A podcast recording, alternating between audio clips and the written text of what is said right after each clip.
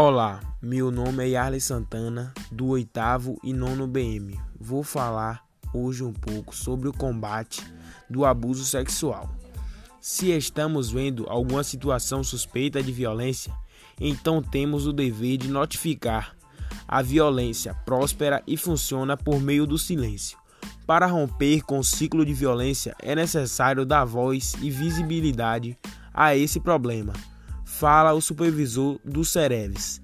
A primeira providência diante de uma situação de violência contra a criança é fazer com que esta pare e a criança seja protegida. Em situações normais, a população deve reportar casos suspeitos diretamente ao conselho tutelar da localidade da moradia da criança.